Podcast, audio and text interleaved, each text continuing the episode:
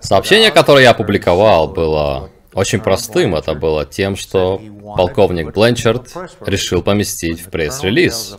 Когда полковник говорит младшему лейтенанту, почти слово в слово, что он хочет видеть в пресс-релизе, угадайте, что в нем окажется.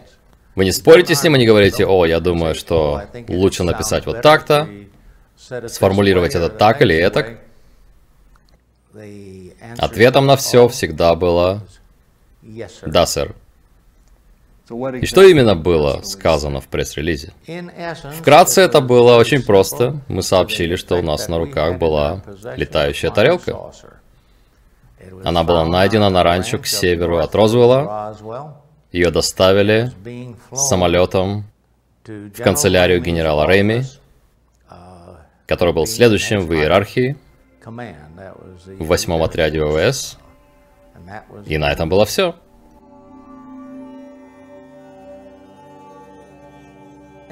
Информация, которую я поместил в пресс-релиз, была дана мне почти слово в слово полковником Бленчардом.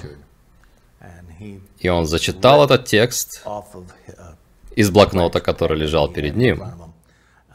Текст, который я должен был опубликовать. Я все записал, и после того, как мы закончили, я был немного в шоке. И он сказал, передай это всем местным газетам и радиостанциям. И сделай это немедленно. И все, что он услышал в ответ, это «Да, сэр, я пошел выполнять». По-моему, они сложили все куски тарелки. В то время мы использовали транспортник Си-54, на который они погрузили весь найденный материал. Все это было хорошо организовано. Я думаю, идея о том, что нужно сделать именно так, пришла из Вашингтона по каналам.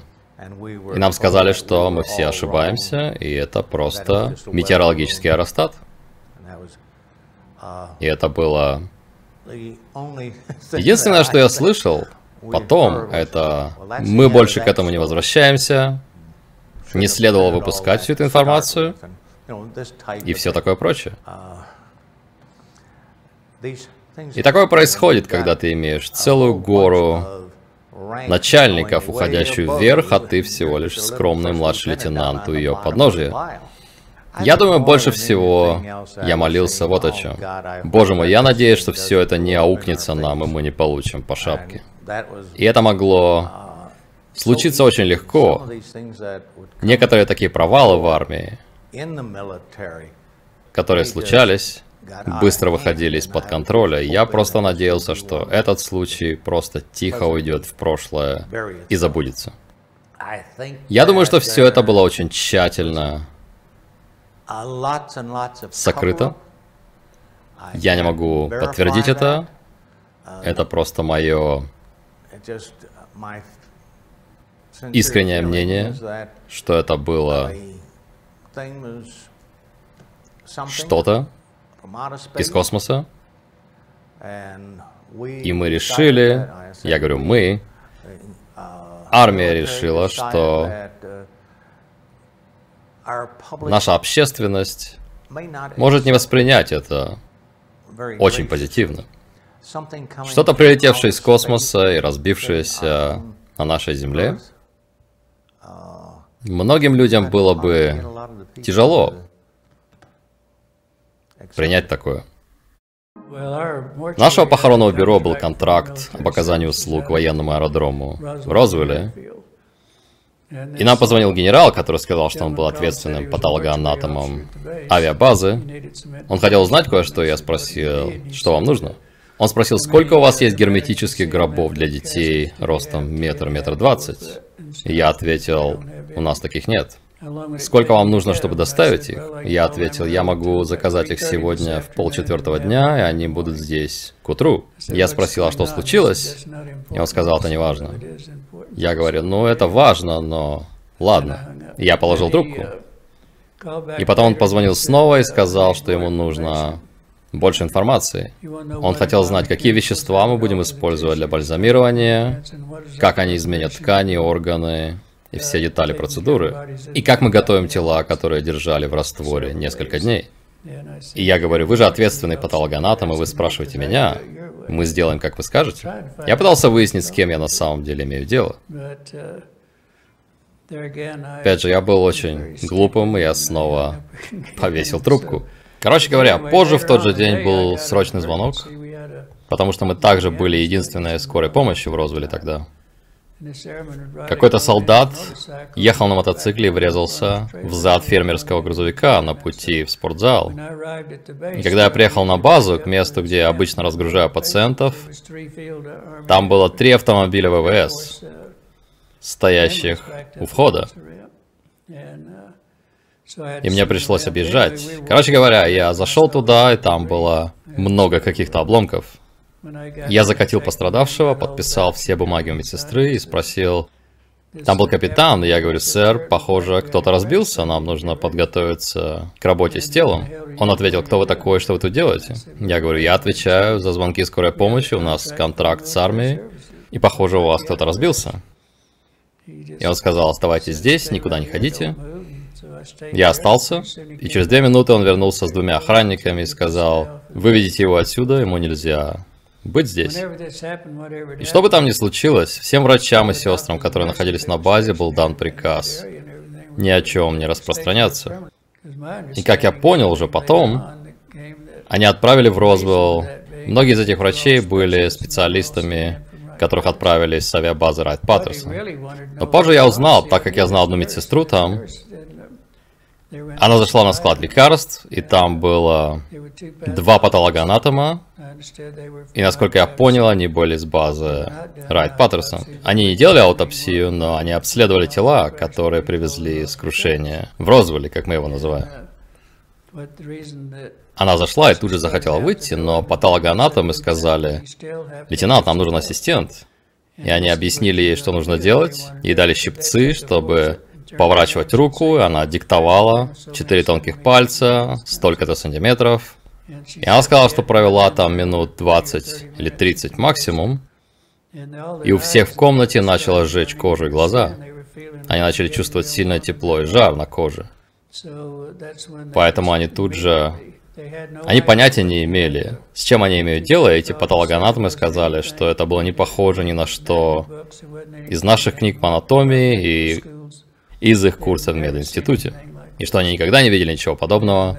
И поэтому они быстро поместили тела в мешки, которые положили в герметичные контейнеры и отправили на базу Райт Паттерсон. И она действительно описала вам, как они выглядели. Да, когда меня вели по коридору эти два охранника, она выскочила из кладовки, зажимая рот салфеткой, и крикнула мне, «Глен, уходи отсюда быстрее!» Я увиделся с ней, я звонил ей весь день, увиделся с ней переговорной. И тогда она описала мне, что это было, и как они выглядели. И это то, что мы видим сегодня на картинках. Четыре тонких пальца, длинное предплечье, короткое плечо, большие глаза. Она сказала, что головы были почти полностью раздавлены, но можно было видеть, что у них было только две дырочки здесь, никаких ушных раковин, а только отверстие. Рот примерно 2,5 сантиметра. И так она описала мне их. Я разговаривал с ней примерно до 11.30 утра в тот день. И примерно в 3.30 в тот же день ее начальник позвонил мне и сказал, «Твою подругу перевели в другое место». У меня был ее серийный номер и так далее, но я до сегодняшнего дня так и не смог найти ее, и не знаю, где она. И я думаю, так как она собиралась уйти в монастырь тогда, скорее всего, они просто уволили ее и отпустили. Это хорошее место, чтобы держать человека изолированным. Он подошел ко мне и кулаком стучал мне в плечо, не грубо, но слегка. И он сказал, слушай, не вздумай распространять какие-то слухи по Розвеллу. Здесь ничего не произошло. И он сказал, если ты начнешь болтать, у тебя будут серьезные проблемы. И я с характером, который был у меня тогда, сказал, я гражданский, так что идите к черту. И тогда он сказал, смотри, чтобы ты сам не пошел к черту. И тогда они серьезно сказали мне, кто-то будет выковыривать твои кости из земли, если ты не будешь молчать. Это было не похоже на обломки самолета. Ни на алюминий, ни на обожженный алюминий, ни на сталь, которых я насмотрелся в своей работе. Материал выглядел не похожим ни на что из того, что было у нас тогда. Очень светло-серого цвета, почти белого. Части его были очень темными, но больше всего он был похож на плексиглаз. На нем не было никаких вмятин, но казалось, что эти куски были перекручены и разорваны. Но я не видел никаких вмятин. Но опять же, я не смотрел на них долго, я просто вскользь видел их, когда проходил. Но я заметил, что материал был очень тонким. Было видно, как он тонкий. Прежде всего, я не хотел неприятностей своей семье. Во-вторых, Похоронный бизнес – это нелегкий бизнес.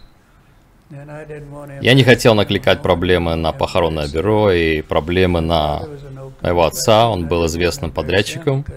Если бы я начал ходить и болтать о пришельцах, особенно в то время, и мне сказали, один из сержантов сказал, отпустите его, ему все равно никто не поверит. Никто не поверит, что такое могло быть.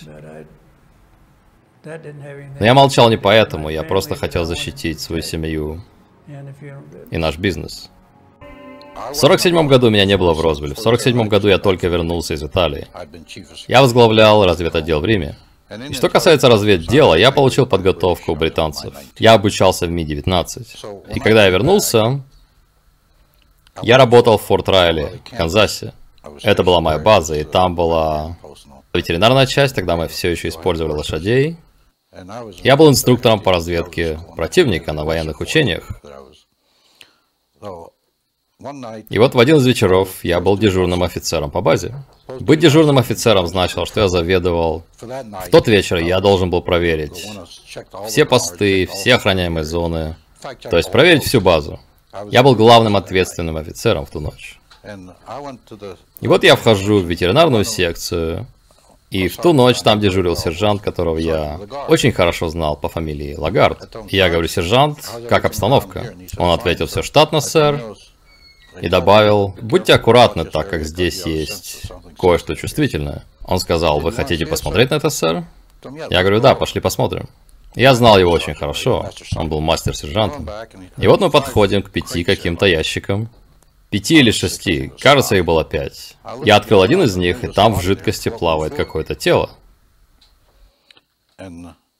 Я смотрел на него, наверное, секунд 10-15, не больше. Я закрыл крышку и сказал, «Сержант, пошли отсюда, я не хочу, чтобы у тебя были проблемы. Потому что я дежурный офицер, я могу ходить где угодно здесь, но у тебя могут быть неприятности, поэтому пошли, давай выйдем отсюда».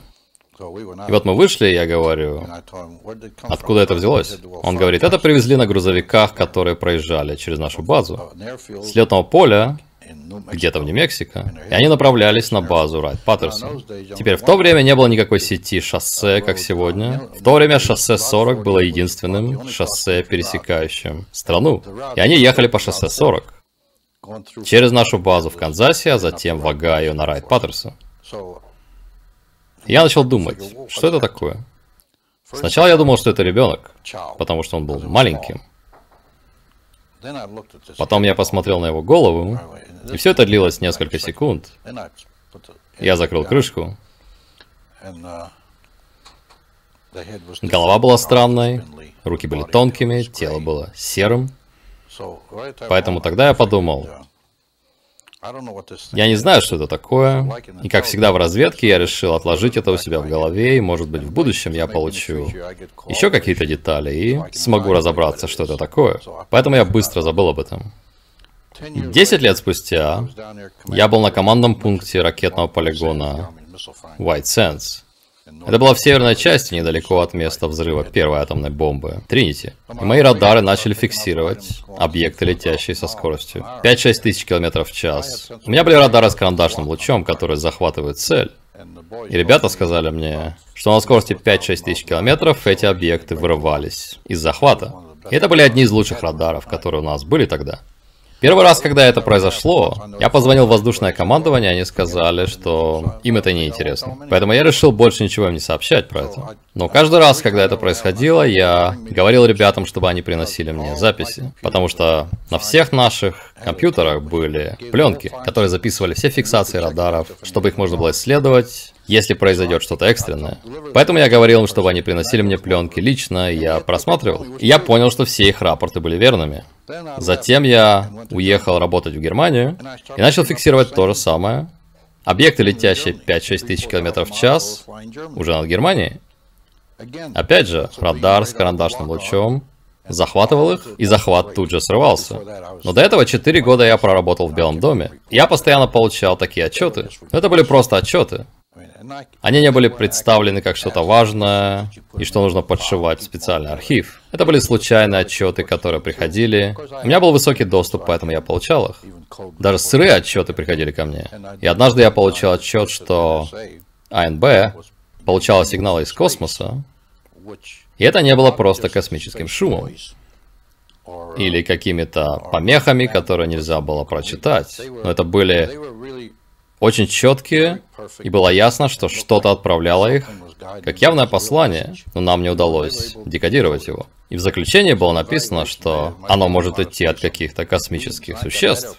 Я читал это в отчете в Белом доме, потому что у меня был доступ АНБ. Затем я вернулся, и меня привлек генерал Трюдо и приказал мне организовать очень компактную группу, около трех тысяч человек, то есть не очень компактная. Когда я только прибыл, я был помощником по особым поручениям, и затем он создал отдел иностранных технологий неделю спустя и поставил меня во главе. И вот там я начал получать отчеты о вскрытиях, отчеты о крушениях, получать артефакты, которые привезли оттуда. И к тому времени я установил, и я посетил место крушения в Розвилле. Но когда я пришел в отдел, это уже было 14 лет спустя после Розвелла.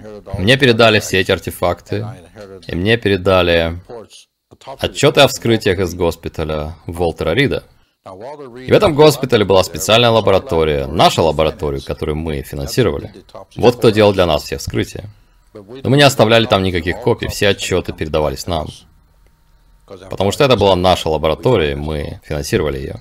Итак, я получил информацию и доказательства, что в Розвилле правда было крушение. И что это было на месте, куда я ездил на днях CNN. Это место, на котором я уже был пять раз. Что вы прочитали в отчете о вскрытии? О том, каким тело было внутри потому что до этого я не знал. Они сделали вскрытие, они исследовали мозг. Мозг был другим, большая часть тела была другой. Никакого носа, никакого рта или ушей, никаких голосовых связок, никакой пищеварительной системы, никаких половых органов. И тогда мы сделали вывод, что это был человекоподобный клон. Секретность прежде всего, мы держали это при себе. Об этом знали только те, кому нужно знать. Все обсуждалось только устно, не было никаких бумаг. И нам удалось кое-чего достичь. Генерал Трюдо сказал мне как-то, что нам понадобилось пять лет, чтобы разработать работающий транзистор на этой основе. И это то, что они начали еще без меня. И микросхему. Если бы у нас не было помощи, как сказал генерал, от ребят сверху, то, по его словам, нам бы понадобилось 250 лет. Послание моей книги в том, чтобы молодые люди увидели все это, увидели, что мы сделали, какую помощь мы получили из космоса и что эти существа реальны, и чтобы дать молодым людям знать, что это будущее, которое они увидят и в котором будут жить. Вот в чем главное послание моей книги, и то, что я хотел донести в ней. Это для молодых людей.